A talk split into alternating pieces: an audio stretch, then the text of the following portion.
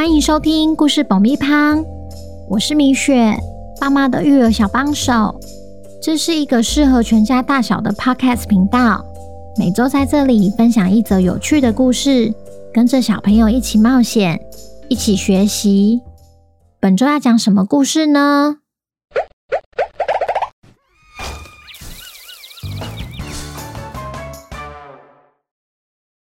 听故事前，请先订阅故事保密胖的频道，这样每周就能准时收听精彩的故事哦。如果你在 Apple Podcast 上收听的话，请帮我们留五星评价，也推广给身边的亲朋好友们。本集节目由 Lingumi 幼儿英语 App 赞助播出。Can you say this is a truck? This is a truck. 小虎，你在玩什么游戏呀？我是在学英文啊。我明明就看到你对着手机荧幕在说话，还得到了一颗星星。那是因为我刚完成了今天的口说小游戏啊。那是什么？我也想玩。好啊，我教你。你想跟小虎还有全世界上万个小朋友一样，在 Lingumi 玩游戏，爱上说英文吗？Lingumi 给零基础的孩子最棒的英语启蒙，透过互动性的学习游戏，让孩子也能自然开口说英文。搜寻 L I N G U M I Lingumi，开启孩子的英语口说之旅，快乐学习零距离。Lingumi 不但提供五堂免费课程，官网也有提供超值的订阅方案，输入折扣码 P O P C O R N。Popcorn 还可享有故事爆米花八折优惠，爸爸妈妈们可以在节目资讯栏找到 Lingumi 的相关链接。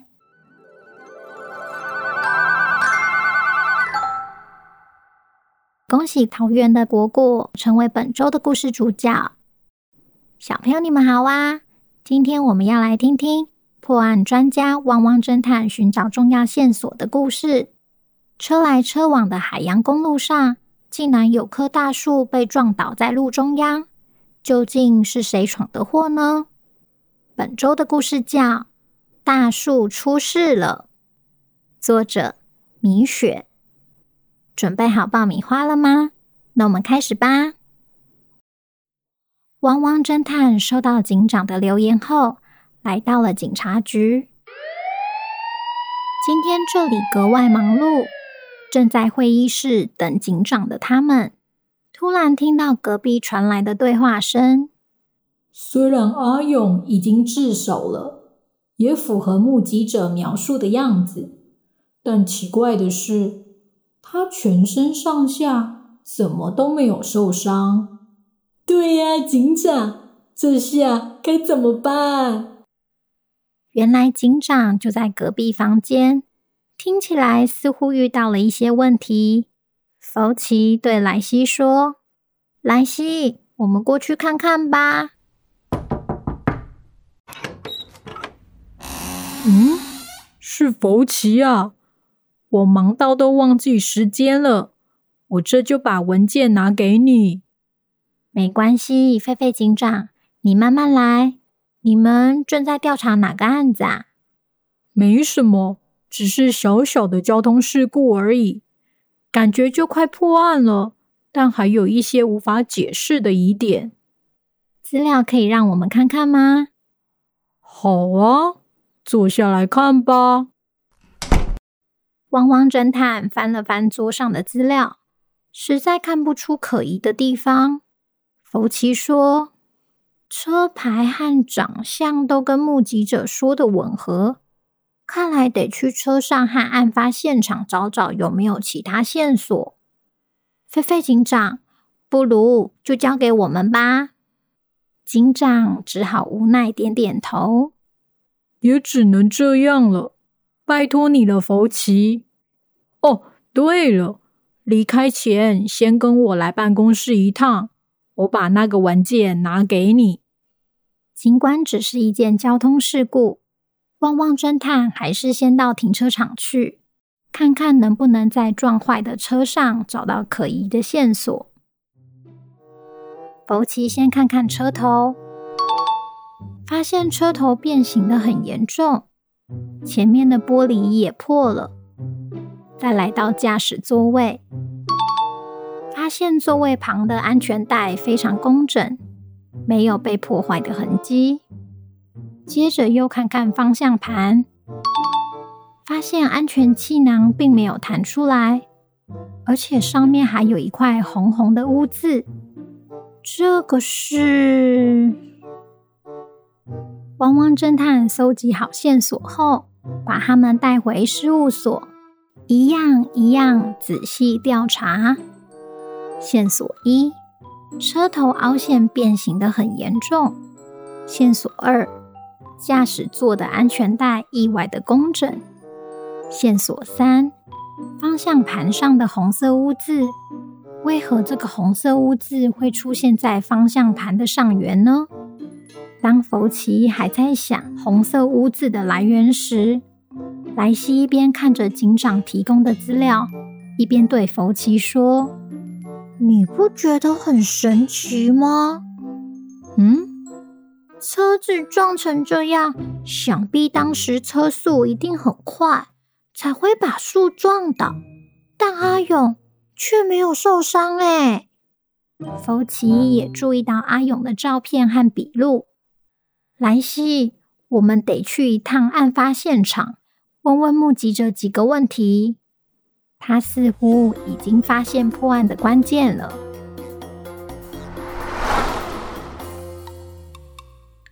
来到案发现场的汪汪侦探，把车停在海洋公路旁的一栋房子前。莱西说：“这里就是目击证人果果家喽。”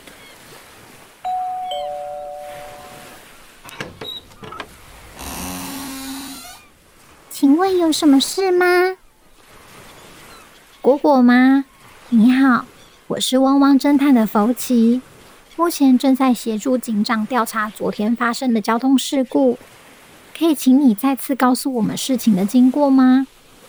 当时我坐在客厅，突然听到“嘣”好大的声响，我就从窗户看出去，才发现原来是一台车撞到公路旁的大树。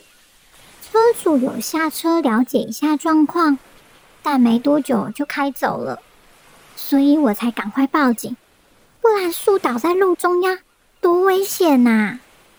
莱西接着问：“先前的笔录中，你说有看到车牌和驾驶的长相，但你有没有印象他有任何的伤势呢？”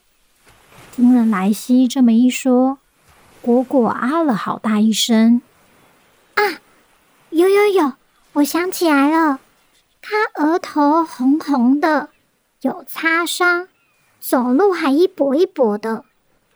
福奇拿出阿勇的照片，再跟果果确认一次。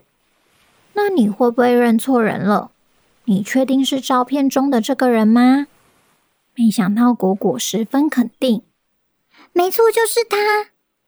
这下就奇怪了，伤口有可能隔天就复原吗？在回程的路上，莱西总觉得一定是果果认错人了。一个人受伤，怎么可能隔天就好了？难道阿勇有魔法？不然就是世界上有两个阿勇。哎呦，一定是他认错了啦！福奇想了一想，对莱西说：“两个阿勇不是不可能哦。”我们得去警察局一趟。